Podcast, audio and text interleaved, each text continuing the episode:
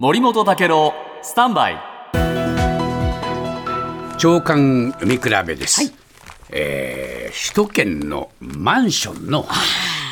今日日本経済新聞、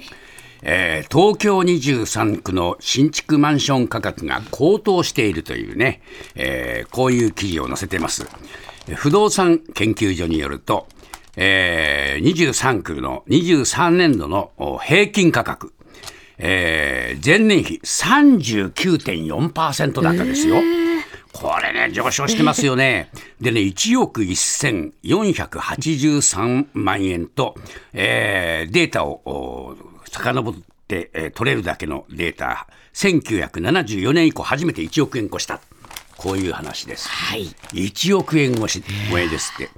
で東京23区の直近の5年間の上昇率は60.8%に、えーこれ達するとで神奈川の11.2%埼玉の13.1%と比べるともう際立っているっていうんですね上昇がね。えーで、えー都心部は大手、えー企業の幹部経営者など富裕層をターゲットにした高額物件が相次いで登場しているという話なんですが、はい一方で読売新聞、えー共働きで、えー世帯年収の高いパワーカップルがペアローンを組んで高額物件を購入することも珍珍しくない。こう書いてまして、はいえー研究所の松田さんはね、オークションはもう特別なものじゃない。こうおっしゃってます。朝日新聞。首都圏全体で見るとマンションは8100万円、平均でね。で、三菱 UFJ 銀行の